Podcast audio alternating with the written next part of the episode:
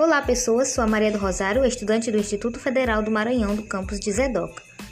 Vou contar uma pequena piada. Qual é o elemento químico que está sempre na sombra? O índio, pois ele está embaixo do galho. Não, não. Chega de brincadeira. Vamos para o ponto principal.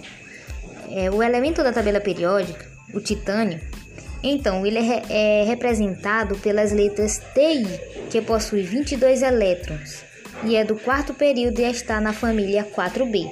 O titânio, sendo metal de transição leve, forte, é, cor branca, metálica, lustruoso e resistente à corrosão, sólido na temperatura ambiente, apresenta algumas propriedades. Uma das mais usadas é a resistência à corrosão e a maior densidade, força se comparada com outros elementos principais.